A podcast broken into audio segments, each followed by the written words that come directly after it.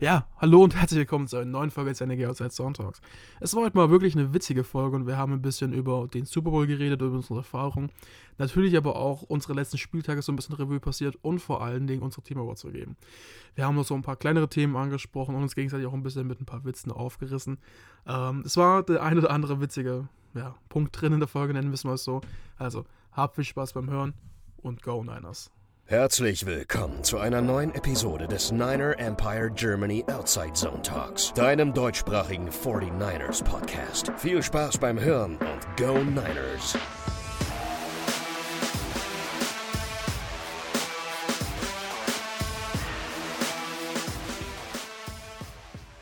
Hallo und herzlich willkommen in der Offseason. Ja, meine Damen und Herren und alle Zuhörerinnen und Zuhörer, der Super Bowl liegt hinter uns. Die Saison ist nun auch offiziell beendet. Das wollen wir besprechen und wir haben uns auch noch ein paar andere Themen ausgedacht. Und hierzu habe ich mir folgende Gäste eingeladen. Das ist einmal der Moritz. Grüß Gott. Und einmal Lukas. Hi. Grüß euch. Ja, schön, dass ihr Zeit gefunden habt. Und ähm, ja, wir wollen euch die Offseason auch nicht ähm, im Regen stehen lassen, sagt man so schön, wenn ich hier gerade rausgucke. Nieselt es ein wenig und dann haben wir uns gedacht, ähm, treffen uns die nochmal kurz, halten einen äh, ja, kleinen Plausch, was so anliegt, ähm, ja, was wir für Gedanken haben über unsere 49ers und ähm, ja, ich hatte es eben gerade schon angesprochen. Lass uns doch eigentlich ähm, oder gleich anfangen mit das äh, Spiel der Spiele, was am äh, Sonntag stattgefunden hat. Das war nämlich der Super Bowl. Und dann erstmal die Frage an euch beide: Wie habt ihr ihn verfolgt? Und vielleicht eine provokante Frage hinterher: Hätten wir an diesem Tag die Schieß vielleicht schlagen können? Hm, ja, ich mache mal kurz den Anfang. Ähm, also den Super Bowl verfolgt. Ich war, ich habe mir den alleine zu Hause angeschaut, wie letztes Jahr auch, weil ich einfach so ein bisschen heartbroken war. Ich hatte auch mehrere Einladungen hier. Es gibt irgendwie jedes Team und wahrscheinlich auch jede Stadt gibt es irgendwo irgendein Treffen offiziell. Ähm, aber wahrscheinlich ging es mir wie vielen anderen auch. Man war so ein bisschen heartbroken, man hat eigentlich gar keine Lust und viele, ich weiß zum Beispiel von David, der hat sich auch gar nicht ähm, auf den Super Bowl gefreut, keine Vorberichte angeschaut, so ging es mir auch. Ähm, es war einfach, es war ein Spiel, was jetzt auch dann irgendwie in der ersten Halbzeit ein bisschen fast langweilig war, kurzweilig, also kurzzeitig mal. Ähm, demzufolge habe ich es, jetzt habe ich einfach einmal M gesagt, das war nicht mit Absicht. Ähm. Sehr gut. Sehr stark. Richtig gut, ne? Jetzt war jetzt kurz für heute die Witze. Ähm, auf jeden Fall. Es war halt einfach so, dass ich den Super Bowl verfolgt habe. Ich konnte mich nicht so wirklich drauf freuen.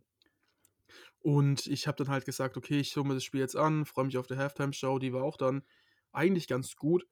Und ich fand sie auch im Nachhinein besser als dann wirklich live. Das Spiel an sich war jetzt zu Ende hin auch gut, da bin ich dann aber irgendwie eingeschlafen, weil ich dann nur noch auf dem Handy im Bett weitergeschaut habe. Und ja, gut. Ähm, Heartbroken. Hätten wir die Chiefs schlagen können. Ich denke, wenn wir einen Quarterback hätten, der noch entweder einen Arm oder einen Kopf hat, hätten wir das geschafft. Oder halt einen Fuß. Und ja, also im Rahmen des Möglichen wäre es auf jeden Fall gewesen. War ein richtig gutes Spiel auf jeden Fall. Und gut, was sollte man dann noch dran ändern? Das ist halt so, ne? Ich glaube, uns allen ging es ähnlich. Niemand hat sich so richtig drauf gefreut und mir ging es auch so. Ich war zwar in der Arbeit, habe dann eigentlich das ganze Spiel eigentlich nur geschaut, wenig gearbeitet, aber ja, man war dann immer wieder mit den Gefühlen, was wäre, wenn wir jetzt hier stehen würden. Und ich bin mir auch nicht sicher, ob wir den Super Bowl gewonnen hätten. Ich bin mir sehr sicher, dass wir gegen die Eagles gewonnen hätten mit Brock Purdy. Ich bin auch zuversichtlich, dass wir eine gute Chance gehabt hätten mit Brock Purdy im Super Bowl mit Jimmy G. Eher nicht, vor allem nach der Verletzung einfach weil der Rhythmus fehlt. Und ja, das Spiel war grundsätzlich ziemlich unterhaltsam, finde ich, für den neutralen Fan. Mir war es jetzt eigentlich nicht so wichtig, wer gewinnt, eher eigentlich noch die Eagles, weil ich Mahomes einfach nicht sehen kann, aber das Spiel hat ja jetzt nicht wirklich enttäuscht und so als Fan, als neutraler, war es ja ganz ein nettes Spiel. Ja, ich kann mich da persönlich im Großen und Ganzen nur anschließen. Ich persönlich hatte noch ähm, nach unserem Lost und Championship Game wirklich die zwei Wochen echt ja, hart mit mir am Struggeln gewesen, hatte echt Probleme aus meinem Teil der Traurigkeit rauszukommen. Ich denke, da geht es vielen anderen genauso. Ähm, war wirklich nicht zu begreifen, wie viel Pech man haben kann ähm, mit Verletzungen etc. Aber das liegt jetzt hinter uns. Ähm, ja, so richtig gefreut hat man sich dann auch nicht. Es kam noch ein alter Arbeitskollege aus Hamburg dann vorbei, mit dem habe ich das Spiel zusammengeschaut. Ähm, ja, man sieht sich auch nicht so oft, darauf habe ich mich gefreut und dann ja, hat man sich das schon irgendwie gemütlich gemacht, aber ja, hatten doch relativ gutes Spiel gesehen, aber irgendwie kam immer wieder der Gedanke, was wäre, wenn? Und das hat irgendwie einen dann doch den ganzen Abend dann noch beschäftigt. Aber ja, das dazu zum Super Bowl, das wollen wir abhaken. Und ähm, ja, aber lass uns doch generell mal so, ein, so, ein, so einen leichten Rückblick uns dann doch gewähren auf unsere Saison. Vielleicht ein, zwei Sätze von euch. Ne? Ich denke, das große Ziel ist immer, den Super Bowl zu gewinnen. Und es heißt ja auch immer, es gibt nur einen Gewinner äh, von 32 Teams in einer Saison, sonst 31 Verlierer. Sonst mal vielleicht in ein, zwei Sätzen zusammengefasst. Wie habt ihr so die Saison gesehen? Und ähm, könnt vielleicht ähm, rückblickend, ob es eine erfolgreiche Saison war, wenn man das sagen kann, oder wie ihr die, ja, die letzten Monate unserer 49ers so einschätzt. Ich glaube, das ganz gut gesagt. Am Ende des Tages zählt, egal wie, nur der Super Bowl-Sieg, ob es jetzt eine erfolgreiche Saison war. Aber wenn wir ganz ehrlich sind als Fans, was wir durchgemacht haben, diese Achterbahnfahrt am Anfang, wo du dachtest, nach dem Chiefs-Spiel geht da überhaupt irgendwas in Richtung Playoffs und dann dieser Run nur gewinnen. Es war unglaublich. Dann diese Playoffs gegen die Seahawks, erste Halbzeit schwer getan mit Brock Purdy, den dritten Quarterback. Und dann in der zweiten Halbzeit souverän gewonnen, dann die Cowboys in einer wirklichen Schlacht geschlagen und dann wirklich bis ins Championship Game gekommen. Also als Fan war es eine absolut erfolgreiche Saison. Es hat unglaublich Spaß gemacht, das Ganze zu verfolgen. Es war unglaublich stressvoll mit all den Quarterback-Verletzungen, immer wieder Sorgen in den Wochen, was ist jetzt der Fall, ist, wie gut ist jetzt Purdy wirklich. Diese Diskussionen waren unglaublich anstrengend, aber als Fans war es, glaube ich, eine phänomenale Saison und das Einzige, was gefehlt hat, war das Ende und dass wir wirklich eine Chance bekommen haben, im Super Bowl zu competen, beziehungsweise im Championship Game schon und die Chance war so groß wie seit vielen Jahren nicht mehr. Ich glaube, unser Team war ungefähr so gut wie 2019, wenn nicht sogar besser. Und wir hatten eine Riesenchance, hier was zu erreichen. Aber trotzdem am Ende war es eine richtig geile Saison als Fans. Ich habe es auch schon direkt nach dem Abpfiff gesagt, glaube ich, von dem, vom Championship Game. Ich kann mich da Lukas im Voll und Ganzen nur anschließen. Es war halt einfach eine geile Saison, man hat Spaß gehabt. Es ist immer Spaß, das Spiel zu gewinnen. Ähm, du hattest aber im Gegensatz zu 2019 noch diese schönen Cinderella-Stories dabei. Ähm, also was heißt schön, es geht ja immer eine Verletzung vorher. Ähm, zum Beispiel jetzt einfach Trey, der halt leider sich verletzt hat, dann kommt Jimmy und es geht doch besser weiter, als man gedacht hätte. Davor war es einfach so ein bisschen okay, es wird ja vielleicht auch so eine, so eine Rebuild-Season, also was heißt Rebuild, hm, aber so im Hintergrund einfach ein bisschen, dass man halt sagt, okay, es wird eine etwas schwächere Saison und man developt Trey, dann kam halt Jimmy und es ging doch wieder in die Richtung, dass man sagt, okay, es muss halt einfach Playoffs or Bust sein jetzt mit Jimmy. Und ja, dann kam halt Trey und ich glaube, von Trey hat keiner was erwartet. Ich weiß noch die Diskussion in der Gruppe, ich nenne jetzt mal keine Namen. Als dann hieß, unsere Saison ist jetzt komplett vorbei. Und ich bin der, der ich irgendwie immer bin und habe gesagt, jetzt warten wir ab. Ich bin zwar nicht confident, dass Trey uns jetzt jedes Spiel gewonnen hätte, das will ich gar nicht sagen. Du meinst Brock ich, und nicht Trey. Ach, sorry, Brock, ja.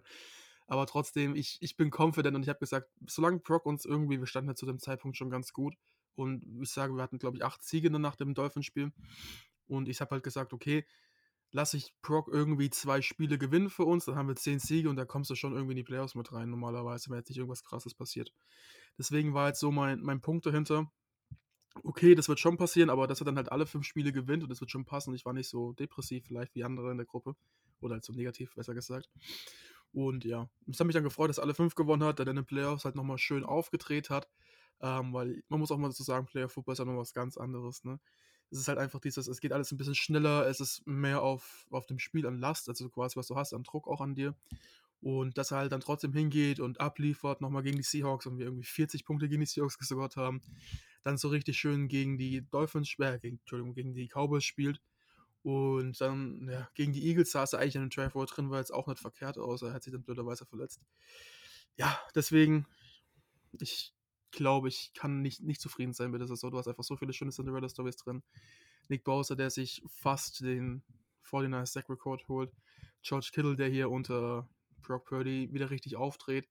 Trent Williams, der eine affengeile Saison wieder spielt. CMC, den wir für den wir getradet haben, wo wir gedacht haben, okay, jetzt geben wir Haus und Zukunft weg, äh, Haus und Hof für die Zukunft weg. Aber trotz alledem haben wir jetzt immer noch wieder für nächste Saison immer noch einen 27-jährigen Superstar Running Back oder eigentlich Allzweckwaffe ich würde sagen, die nächste Saison, wir können die meisten unserer Free Agents halten, ein paar, das kommt dann auch in den nächsten Folgen, werden uns wahrscheinlich oder halt vermutlich leider verlassen. Aber das gehört halt zum Football dazu. Andere werden kommen, Picks werden kommen. Aber wir sind halt einfach in so einer guten Situation für die nächste Saison auch. Deswegen, ich kann mit der Saison nicht, nicht zufrieden sein. Viele Teams hätten sich gewünscht, überhaupt hinzukommen, wo wir hingekommen sind. Wir konnten nochmal quasi drei extra Footballspiele genießen für unseren 49ers. Deswegen, klar, Super Bowl wäre schön gewesen. Super Bowl-Sieg noch schöner. Jetzt aus der Retro-Perspektive hätte schlimmer kommen können. Klar, 31 Verlierer stimmt, aber ich sehe es so, es sind im Zweifel drei Spiele mehr, die wir gesehen haben von den 49ers und das nehme ich auch schon mal. Ja, genau. Ihr habt das schon sehr, sehr gut zusammengefasst. So die Gefühlslage von uns und ja, es gab wirklich ein paar richtig schöne Momente. Gerade der CMC-Trade, da hat man so gemerkt, ey, wir wollen es jetzt wirklich wissen. Das, was wir immer gedacht haben, so die letzten Jahre, ja, guck mal das Team an, die machen das und wir halten uns zurück. Nee, wir waren sowieso in den letzten Jahren auch relativ aktiv zu Trading Deadline. Jetzt natürlich in dem Umfang ähm, war es auch, ähm, ja, vielleicht nach Sanders so der nächste große Boom-Effekt, den wir da hatten. Und ähm, ja, wir haben die Seahawks dreimal geschlagen. Wir haben äh, in unserer Division ähm, ja gegen jedes Team gewonnen. 6-0. Gab es auch ewig Zeiten nicht mehr. Und ähm, ja, ihr habt es auch schon gesagt. Und es gab wirklich schöne Momente. Äh, die Siegesserie zum Ende raus.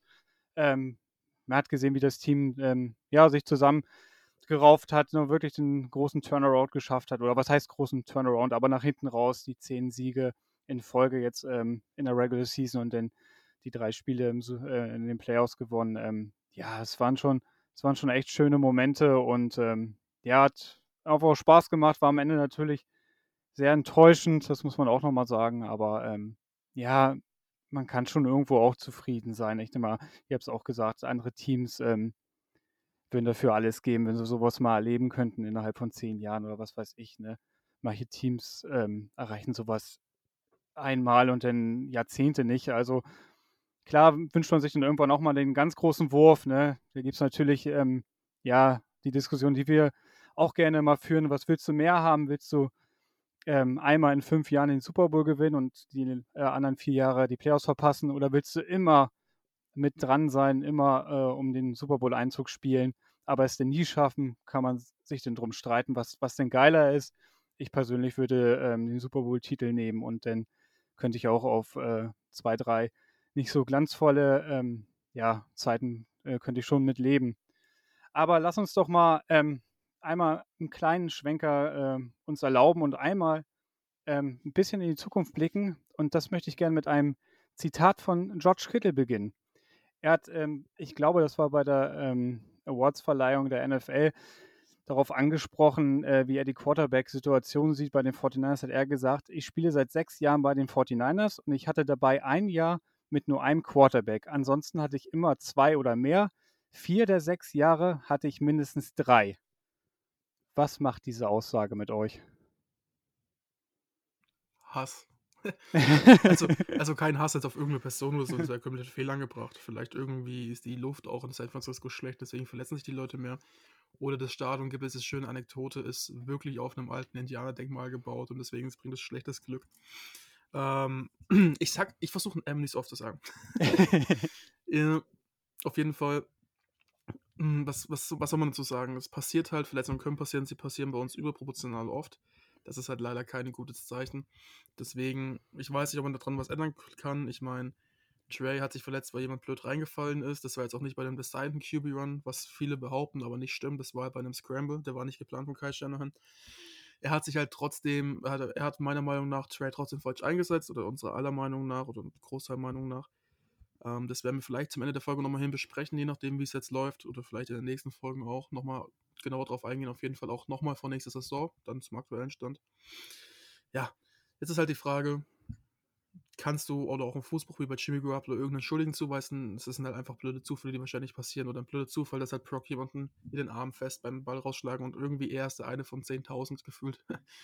ähm, der One in the Million, wo dann halt das Band durch ist. Bei vielen anderen ist das nicht der Fall. Ist halt viel Pech dabei. Kann man nichts anderes sagen. Wir haben dafür diese Saison zum Beispiel auch wieder ein bisschen mehr Glück gehabt auf anderen Positionen. Vielleicht zum Beispiel hier Richtung irgendwie zum Ende der Saison hin waren wir dann doch bis jetzt vielleicht so auf Emmanuel Mosley. Oh, Entschuldigung, ich bin ein bisschen krank. Ähm, oder auch den ein oder anderen Spieler, der jetzt nicht so, ja, nicht so im großen Munde ist. Zum Beispiel hier unser aller Liebling Dante Johnson. ähm, und noch vergleichbare Spieler vielleicht ein bisschen.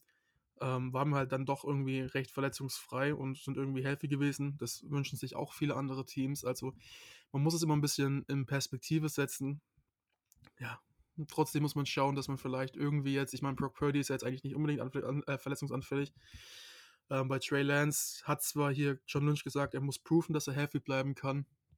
Ist aber die Frage, ob man jetzt hier irgendwie einen Knochenbruch so als, ja, als fundamentalen Argumentationsstein dafür nutzen kann oder halt auch nicht. Ich meine, auch letzte Saison ein bisschen verletzt. Muss man jetzt irgendwann ein bisschen abwarten, würde ich sagen. Ähm, ja, auf jeden Fall, wir haben für die nächste Saison zwei Quarterbacks und wir gehen ja noch im Verlauf drauf ein, ähm, die beide spielen können. Der eine muss ein bisschen sich developen, hat aber mehr Potenzial. Der andere ist wahrscheinlich sofort ready, aber der hat, dafür langfristig ein bisschen weniger Potenzial.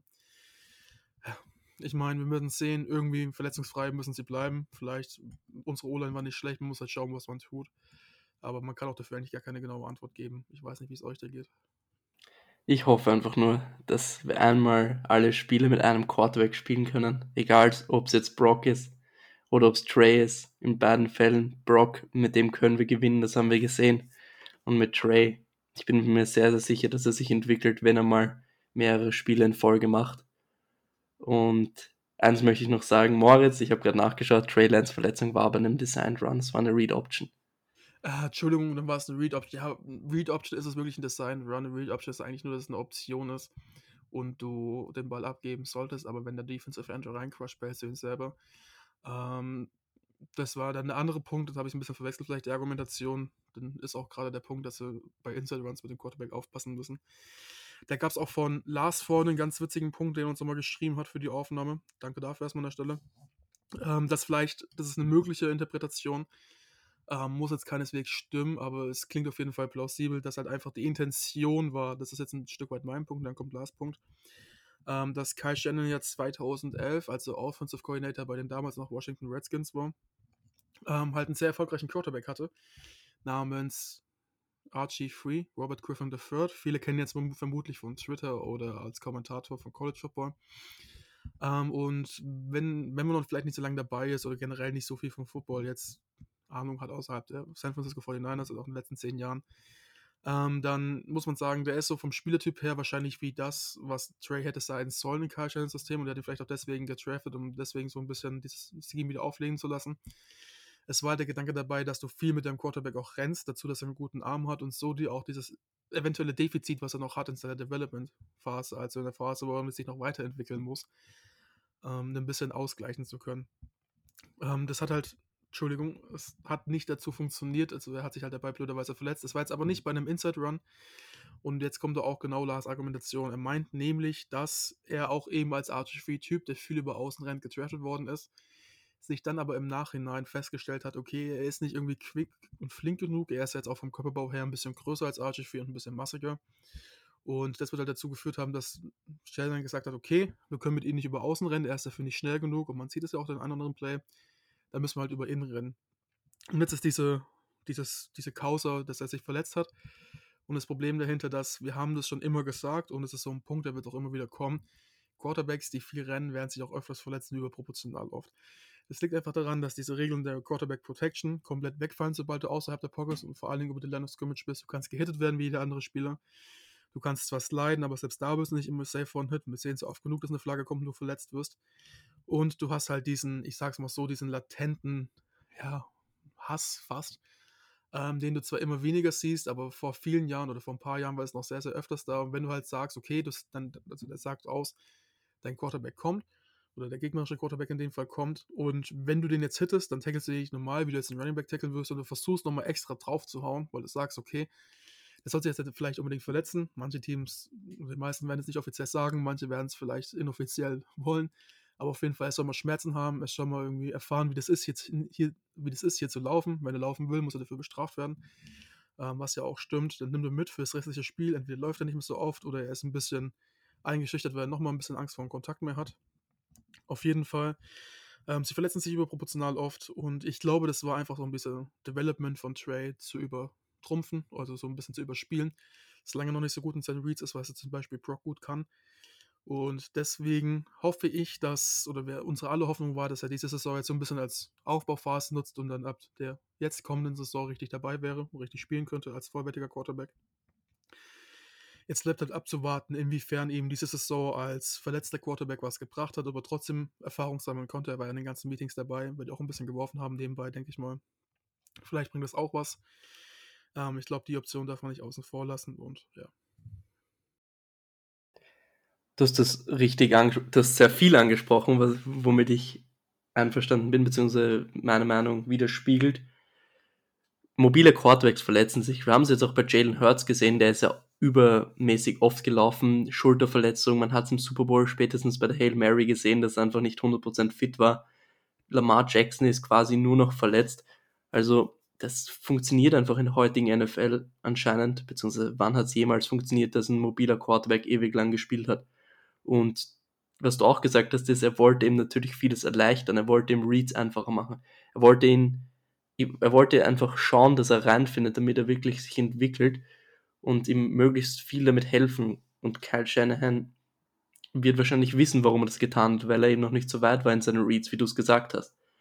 Und wir werden sehen, das mit dem Outside-Laufen sehe ich übrigens genauso. Im College war Trey jetzt auch nicht so der Read-Option-Runner nach außen, mehr durch die Mitte aber das funktioniert eben nicht wie im College, dass du das wirklich jedes Mal machen kannst. Und ja, ich bin sehr gespannt, wie es weitergeht. Und wir müssen mal schauen. Nächste Woche steht die Operation von Brock Purdy an. Wie fit er ist, wann er fit wird, was wird es für eine Surgery, wird es ein Repair oder wird es ein, eine Tommy John Surgery. Das wissen sie jetzt noch nicht, immer noch nicht hundertprozentig und dann entscheidet sich auch, wie lange er ausfällt. Ja, das wird natürlich insgesamt sehr, sehr spannend beobachten zu sein innerhalb der Offseason. Und ähm, ja, wir haben jetzt zwei Quarterbacks auf dem Roster und ja, mehr oder weniger noch angeschlagen, obwohl Trey ja äh, spätestens zu den OTAs denn ähm, wieder fit ist. Und ähm, ja, aber lass uns das jetzt einfach mal auch abhaken, zumindest für diese Episode. Ich denke, wir werden das alle noch in ja, diversen Kanälen verfolgen und uns natürlich im Laufe der nächsten Wochen auch nochmal ausführlicher dazu äußern, auch wenn Erkenntnisse, ähm, ja, wie ähm, Lukas gerade angesprochen hat, über die Operation von Brock Purdy dann auch rauskommen, wie es jetzt genau aussieht, wie sein ähm, Rehab-Plan aussieht. Ich denke, da kann man jetzt noch nicht viel zu sagen. Ähm, wir bleiben auf jeden Fall gespannt und ähm, kommen jetzt noch zum abschließenden Thema. Und zwar wollen wir auch ein paar Awards verteilen. Ja, ihr habt richtig gehört. Ähm, die erfolgreiche oder relativ erfolgreiche Saison unserer 49ers wollen wir ähm, auch auf Einzelspieler ein bisschen runterbrechen. Und äh, beginnen wir mit unserem äh, Offense MVP. Was ist denn, ja, ich frage einfach mal so salopp, was ist denn eurer Offense MVP der San Francisco 49ers? Ich dachte eigentlich, Moritz beginnt, weil ich das, weil wir das ja, vorher so ja, ausgemacht wir, hatten. Nein, nein, nein, nein, nein, Wir haben gesagt vor der Aufnahme, dass du beginnst mit Offensive MVP und dann machen wir weiter und ich beginne mit Defensive MVP. Okay, ja, sorry, dann geht's, dann geht's auf meine Kappe. Gut, Offensive MVP. Ich glaube, da werden wir nicht so viele Überschneidungen haben. Für, für mich ist es ganz klar Christian McCaffrey. Er hat die Offense transformiert ab seinem ab dem Zeitpunkt, wo er da war, war die Offense auf einem anderen Level Natürlich kannst du jetzt noch andere Spiele argumentieren, aber den Impact, den McCaffrey auf die Offense hatte, hatte für mich kein anderer. Ähm, ich glaube, es wäre ein bisschen. Entschuldigung, ah, ich dachte gerade, ich habe irgendwie jetzt reingeredet und ich habe es noch nicht gehört. Ähm, auf jeden Fall, ich glaube, ich würde mal einfach einen anderen nehmen, der würde mich alle den gleichen haben. Christian McCaffrey, der Impact, klar, ich glaube, braucht man nicht abstreiten. Auf jeden Fall vielleicht einer der MVPs oder der MVP. Trotzdem würde ich einfach mal mit Trent Williams gehen, respektive die komplette O-Line, weil ich einfach sage, die haben ein super Spiel gespielt, oder super Saison, Entschuldigung, gespielt und gerade wenn du dann den dritten Quarterback hast, dann ist es auch nochmal wichtiger, dass du auf einem hohen Level spielst und eine Anzahl von Sack Rate, die sie zugelassen haben, war richtig gut. Ähm, ich glaube, die Pressure Rate war jetzt auch nicht verkehrt, aber da muss vielleicht, wenn Lukas das weiß, kurz was sagen, weil der hat halt bessere Informationen gerade als ich, wahrscheinlich. Und ja, Trent Williams als ja, jetzt Vertreter der O-Line, aber die ganze O-Line, finde ich, hat gerade die Interior O-Line neben dieser, ja, ich meine, Safety war ja und O-Line, unsere Interior O-Line, diese Schwachstellen, die wir vor der Saison hatten, wo wir gesagt haben, ey, wir haben da gar keinen Jungs. Das wird richtig Krise. Ich habe das Gefühl, das wird eine Kacksaison. Jetzt haben wir einen Quarterback in Trey Lance, ein fast Rookie-Quarterback, also oder Rookie von den Spielen, die er gespielt hat, auch in den letzten Jahren. Dann kann keiner blocken, da kommt der Aaron Donald, macht kurz kaputt. Ähm, jetzt Aaron Banks, der wird später bei einem anderen Award von mir zum Beispiel auch noch genannt werden. Ähm, aber auch ein Spencer Burford, respektive Daniel Brunskill oder halt auch einen Center von uns. Ähm, die haben alle eine super, super Saison gehabt. Selbst Mac McClinchy hier, unser Fragezeichen und unser Podcast-internes Wunder, sage ich einfach mal so, unser Held quasi schon. Ähm, die Story ist ein kleiner Insider, aber die haben wir dank Lukas zu verdanken. Ähm, auf jeden Fall würde ich die O-Line nehmen, super Saison gespielt und ich glaube aber, du kannst quasi jeden Spieler einmal in der Offense rauspicken und sagen, der ist unser Offensive MVP. Das war einfach eine komplett geile Saison für unsere Offense auch. Ja, ist jetzt für mich natürlich ein bisschen schwierig, ähm, als, letzter dann auch nochmal einen anderen Namen im Raum zu werfen. Aber ähm, ja, ich war auch so ein bisschen hin und her, hin und her gerissen. So, jetzt haben wir es. Ähm, McCaffrey oder Trent Williams und ähm, ja, entscheide mich dann doch für Trent Williams, weil ähm, er positionsübergreifend da noch, ähm, ja, was heißt mehr abgeliefert, aber da so einen großen Impact hatte und ähm, die ganze Saison konstant drüber und ähm, auch was er mit den gesamten O-Line macht, den Jungs Sicherheit gibt und immer wieder Tipps. Man sieht das öfter, dass er äh, öfter an der Sideline auch, dass er Jungs zur Seite nimmt und ähm, ja, ist immer im Gespräch und auch von ihm einfach wieder eine klasse Saison auf, auf so einem hohen Level, das immer wieder abzuliefern. Ähm, ja, Chapeau und ja, deshalb mein Offense-MVP. Ja, leite ich dann gleich einmal ähm, weiter ähm, und ähm, ja, gucken wir auf der anderen Seite des Balls. Was ist denn euer Defense-MVP? Hm. Ja, äh, ich glaube, da gibt es wirklich nur eine, einen Konsens, den man nennen kann. Nick Bowser, mit Abstrichen vielleicht noch Fred Warner. Ich würde jetzt einfach mal, weil die beiden eh von uns allen genannt werden, ein bisschen wieder in eine andere Richtung gehen und sagen Javarius Ward, Javarius Mooney Ward. Danke, den hatte ich mir eigentlich nur als einzigen aufgeschrieben. Sehr gut. Ich hatte mir extra ihn aufgeschrieben, weil ich dachte, er ist für mich so auf dem Level von Bosa und es nennt ihn eh keiner. Hier, guckt, wir sind alle hier ähm, ungefähr im Podcast-Team einhören und teilen so eine Kuh von 80 zu 6, wie auch immer. Ähm, oder hier in der Aufnahme gerade zu dritt. Auf jeden Fall, ja, dann nehme ich jetzt einfach Bosa. Bosa war einfach so ein krass guter Passrusher und mein persönlicher MVP dieses Teams. Ich hatte nie einen anderen in Erinnerung. Und ich glaube einfach, dass ich, wir brauchen nicht diskutieren, was der für einen Impact hat. Er ist nicht ohne Grund Defensive Player of the Year geworden. Das ist krass. Also in den Playoffs ist er jetzt ein bisschen disappeared, natürlich, äh, weil er auch rausgepickt worden ist. Er hat halt unsere ganze O-Line, die wir ehrlicherweise, äh, unsere ganze D-Line, die wir ehrlicherweise sagen müssen, jetzt neben Bosa äh, ein bisschen fragwürdig war. Ähm, vielleicht nur mit Armstead, der richtig gut war, aber verletzt halt viel. Äh, auf ein ganz anderes Level hochgehoben. Ne? Das war jetzt schon eine krasse Saison. 18,56 waren es, wenn ich mich nicht täusche, nicht 19,5, 18,5 ja, was sollst du sagen? Höchst, also einer der höchsten Pressure Rates, die höchste Pressure-Anzahl generell. Krass, krasser Typ, was der leistet und ich gebe vor weiter jetzt. Ich glaube, Lukas wird hier einen Wild Pick haben jetzt. Nein, ich bleib bei Javarius Ward, weil ich fand, wenn ich aus der Defense jetzt zum Beispiel einen Bowser weggenommen hätte, natürlich wäre da ein Riesenabfall gewesen, was Pressure gewesen wäre, aber ich fand, dass wir generell nicht vor allem in den Playoffs teilweise nicht so gut Pressure auf den Quarterback auch mit Bosa gebracht haben. Natürlich liegt es auch daran, dass Teams wegen Bosa nicht so viel Zeit sich lassen, kürzer passen und so weiter, natürlich.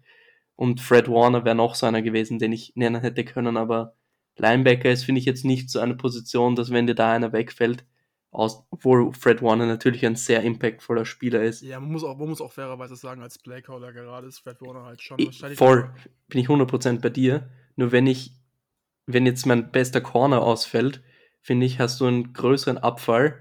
Vor allem, wenn ein Backup-Corner Emmanuel Mosley verletzt ist, als wenn ein Linebacker ausfällt, vor allem gegen den Pass. Weil ich denke, wenn in den Playoffs ab der ersten Runde Lenore und Womack oder so außen gespielt hätten, dann hätten wir ein Problem gehabt und da bin ich mir nicht sicher, ob wir Dallas geschlagen hätten. Und natürlich mit Fred Warner wäre es auch schwer geworden und vor allem gegen den Lauf und so weiter. Natürlich kannst du alles argumentieren und ich würde niemanden sagen, dass er nicht recht hat, wenn er Fred Warner übernimmt. Aber ich finde einfach, dass der Outside Corner, der Nummer 1 Corner, ist extrem wichtig.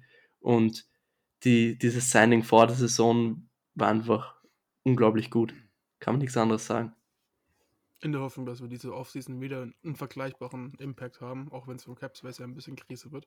Das Problem ist, wenn Dante Johnson sich nicht das Kreuzband gerissen hätte, dann wäre Javarius Ward eh nicht mein MVP gewesen, weil dann hätten wir eh einen guten ja, Backup gehabt. Natürlich, es ist wirklich so. MVP der Wasserträger. okay, sorry, ich dachte, das wäre witzig. Jetzt ist es witzig. Sehr gut. Ja, was soll ich noch großartig dazu sagen? Ähm, ich nehme Nick Bosa, ähm, ja, Ne? Wir haben es alle gesehen diese Saison.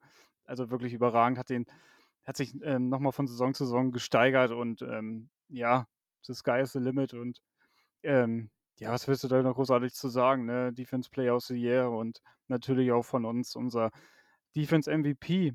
Ähm, ja, wir hatten uns eigentlich vorgenommen, einmal hier im äh, Rädchen oder Rad einmal so rumzudrehen, aber jetzt. Fang du doch einfach mal an jetzt mit der nächsten Kategorie. Ja, sehr gerne.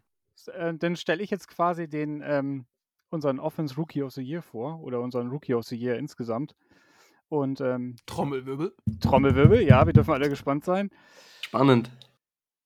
Ich glaube, ich nehme Ty Darius Price.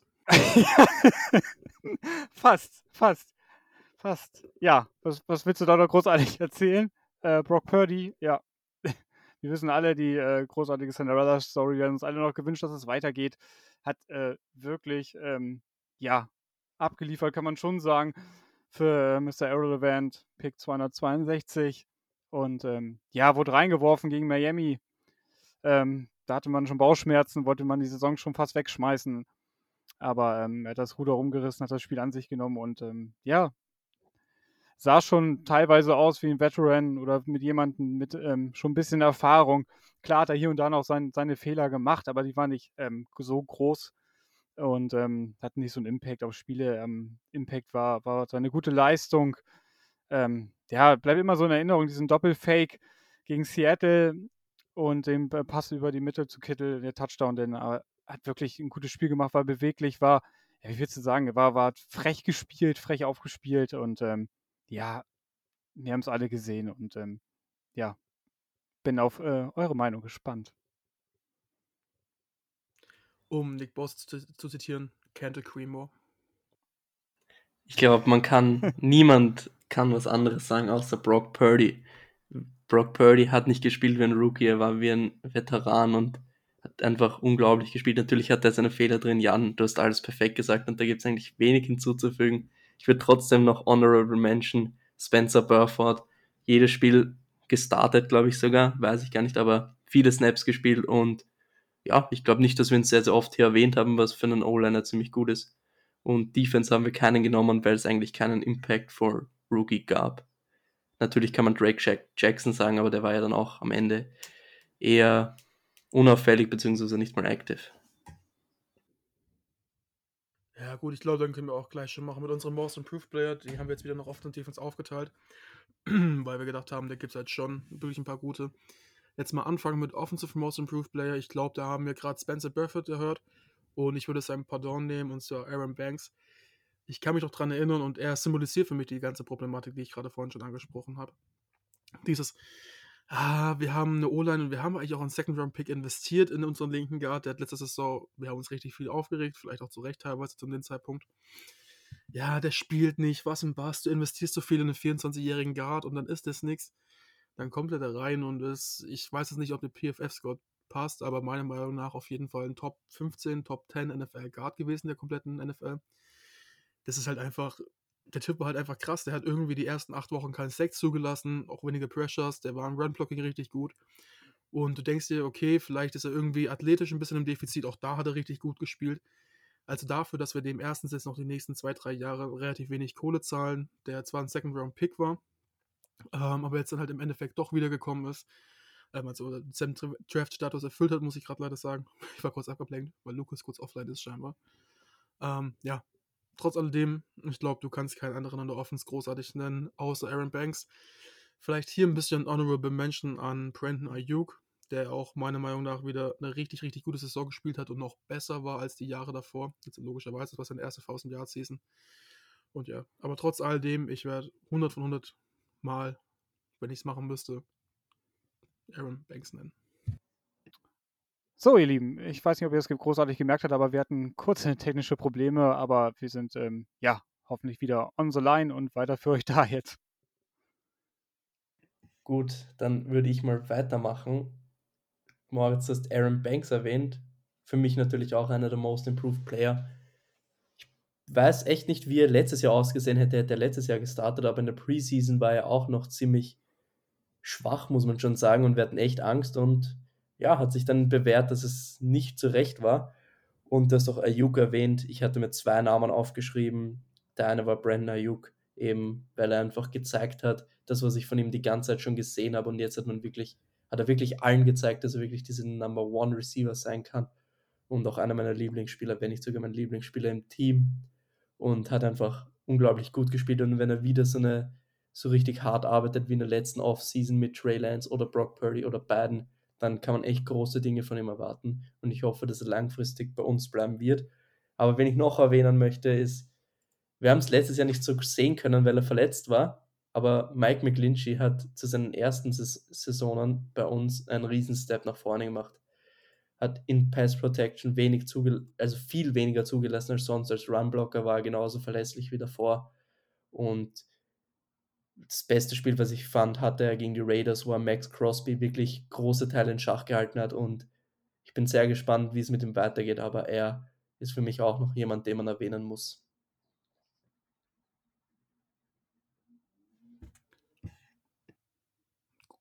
Gut. Jetzt ist halt noch die Frage, wie wir das Ganze vice versa auf die Defensive übertragen. Ähm, ich glaube, da gab es auch wahrscheinlich ein oder zwei so ein bisschen Pardons dazu, oder? Also wenn ich kurz anfange, weil wir machen das jetzt hier ein bisschen im Mischmasch, das ist gerade mit den ganzen technischen Problemen kurz ein bisschen schwierig. Ähm, für mich ist es ganz klar, und der wird auch von Lukas 100 Pro genannt werden, Diamond Lenore. Ähm, auch wenn er, also man muss ja kurz sagen, war letztes Jahr ein Wird er nicht. Nicht? Wird er nicht? Okay, krass. Ui. Oh. Jetzt habe ich gerade wie als er kurz noch einen zweiten Offensive Most Improved Player Angst, dass ich ähm, irgendeinen vergessen habe und es gleich richtig peinlich wird.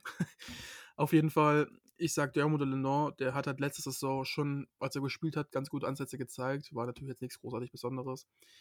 Ist dann diese Saison reingekommen, für den verletzten Mosley und wir haben noch alle gesagt, äh, ob das was werden kann. Das war auch die ersten Spiele mehr schlecht als recht. Und auch später dann hat er natürlich ein paar Fuck-Ups dabei gehabt, aber er hat es halt vor allen Dingen in den Playoffs rausgeholt, hat er in den beiden Spielen, einmal gegen die Seahawks, einmal gegen die Cowboys, einen Pick gefangen.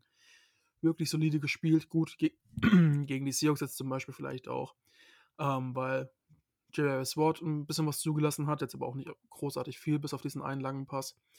Trotzdem, ich muss de Lennon nennen, auch was er gegen in der Randy macht als Cornerback, dass er wirklich reingeht und einen harten Tackle setzt, aber auch gegen die Receiver gut sich vom Block lösen, lösen kann mir fällt ja kein großartig anderer ein. Es gäbe vielleicht noch eine Honorable Mention von mir an Tashawn Gibson. Der hat zwar letzte Saison nicht bei uns gespielt, aber trotzdem, was der abgeliefert hat als Safety dafür, dass er eigentlich so ein bisschen, ja, eigentlich der Ersatz war für Jimmy Ward und eigentlich ja auch schon, er ist ja irgendwie jetzt auf jeden Fall über 30, glaube ich, wenn mich nicht alles täuscht. Der ist ja schon ewig in der Liga. Den kenne ich doch irgendwie aus meinen Madden 2015 Zeiten, wo ich den als Free Safety hatte, in meinem Ultimate Team. Ähm, deswegen, der hat auch eine super Leistung gespielt. Und ich leite weiter, weil ich glaube, jetzt kommt All-Pro Huff bei Lukas, oder? Du nimmst uns schon alle Spieler weg, aber ich lasse mal Jan den Vortritt. Okay, sehr gerne. Und ich nehme den schon bereits angesprochenen Tashawn Gibson. Ja, wurde relativ spät noch gesigned. Ähm, ich glaube, kurz vor dem Trainingscamp war das oder schon im Laufe der ersten Woche, wenn ich mich recht erinnere. Schon in, schon in der Preseason. Ach, in der, in der Preseason, so spät, okay. Ja, kam rein, ihr habt es schon angesprochen, als ja, Ersatzspieler, als Backup hat dann aber so überzeugt, natürlich auch mit am Anfang der Saison mit der Verletzung äh, von Jimmy Ward kam rein und hat seinen Platz nicht mehr hergegeben. Das muss man auch ganz klar mal sagen. Jimmy Ward hatte dann die, wie wir ja wissen mittlerweile, die Auswahl zwischen ähm, auf der Bank zu sitzen oder als, ähm, als Corner, als im, im, Slot zu spielen, weil Gibson ähm, wollte man nicht vom Feld nehmen und ähm, er hat echt abgeliefert.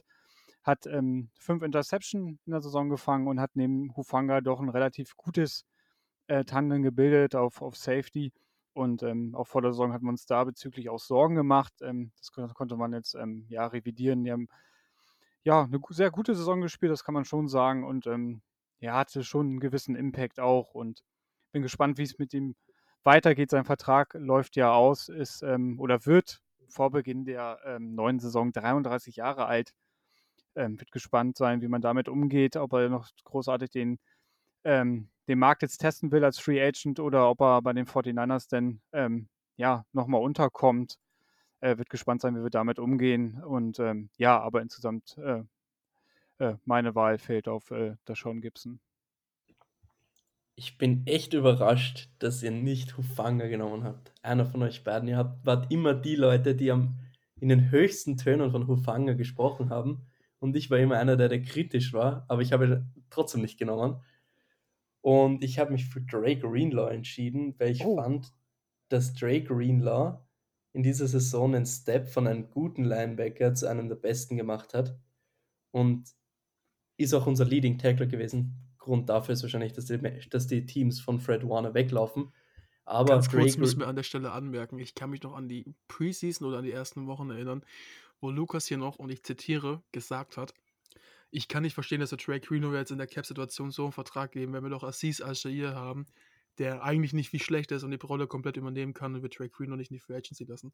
Und ich habe Ja, damals auch gesagt, ich, ich, ich habe damals auch gesagt, nee, das war ein gutes Signing, weil ich mochte Drake Reno und ich habe ihn deswegen auch nicht genommen, weil ich fand, der war schon immer, auch wenn er nicht so aufgefallen ist, schon immer so ein guter Spieler, wenn er auch immer dumme Strafen hatte. Das schon, aber Assis hat letztes Jahr fast das ganze Jahr gespielt und das war einfach mein Argument, dass er deutlich billiger sein wird als ein Drake Greenlaw. Und wir wissen ja alle, wie es heutzutage ist. Linebacker ist eine Position, da möchtest du ja eigentlich nicht so viel Geld reinstecken.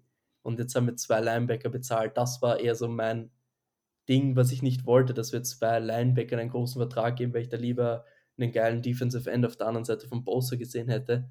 Aber was man dann gesehen hat, ist John Lynch und Kyle Shannon, generell das Front Office, haben einfach das Richtige getan, weil sie haben Greenlaw einen Vertrag gegeben, nicht so hoch dotiert und einfach darauf gegambelt, dass er sein Potenzial komplett ausschöpft und wirklich dieser Pro Bowl Linebacker wird und auch wenn er nicht reingewählt wurde, ist er das jetzt und wir haben das beste Linebacker-Duo in der Liga und der Vertrag von Dre Greenlaw ist absolut gerechtfertigt und auch nicht so hoch für, für einen so guten Spieler.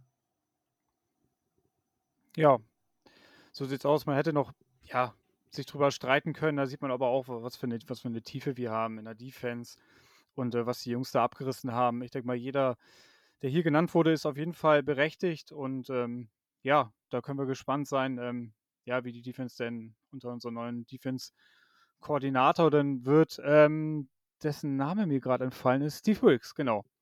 Ähm, ja, da können wir auf jeden Fall gespannt sein, auch wie es ähm, jetzt so langsam in die Offseason reinschlittert. Ähm, das neue äh, Liga-Jahr beginnt ja am 15. März, wenn ich das richtig im Kopf habe. Und ähm, ab dem Zeitpunkt, ähm, ja, kann man mit, ähm, oder anders erklärt, ab dem Zeitpunkt sind die Free Agents tatsächlich Free Agents und ähm, können frei verhandeln. Ab und zu liest man ja ein paar Tage oder einen Tag vorher schon ein bisschen was darüber, wo sie unterschreiben, aber offiziell darf man das dann am 15.03. machen. Und dann nimmt das so langsam alles seinen Gang. Die Combine ist kurz davor, die ist am 28.02. bis 6.03.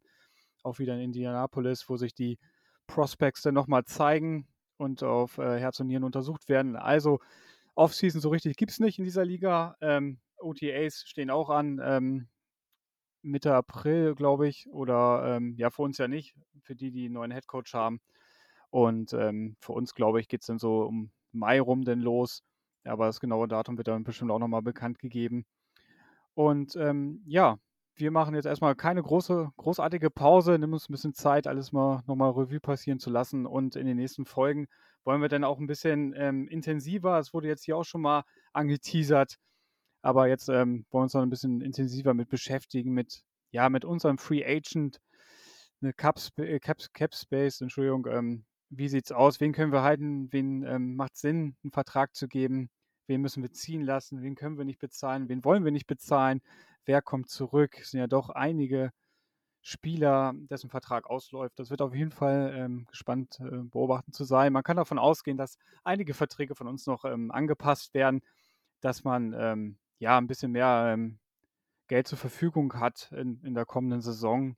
Und ähm, ja, das wird, da halten wir euch auf jeden Fall auf den Laufenden. Nochmal vielleicht eine abschließende Frage an euch beide. Habt ihr noch irgendwas, was ihr noch loswerden wollt? Nee, eigentlich nicht. Wahnsinnsfolge. Aber sonst nichts. Sehr gut. Nee, denn ja, das haben wir besprochen alles. Ähm, da bleibt mir nur zu sagen, bleibt alle gesund und ähm, auch diese Offseason kriegen wir irgendwie wieder rum. Die werden euch da mit Infos um die 49ers ähm, ja, versorgen und ähm, ja, bis zum nächsten Mal und Go Niners. Das war der Niner Empire Germany Outside Zone Talk. Streamt und abonniert uns auf allen gängigen Kanälen unter ad 49 ersempire GER.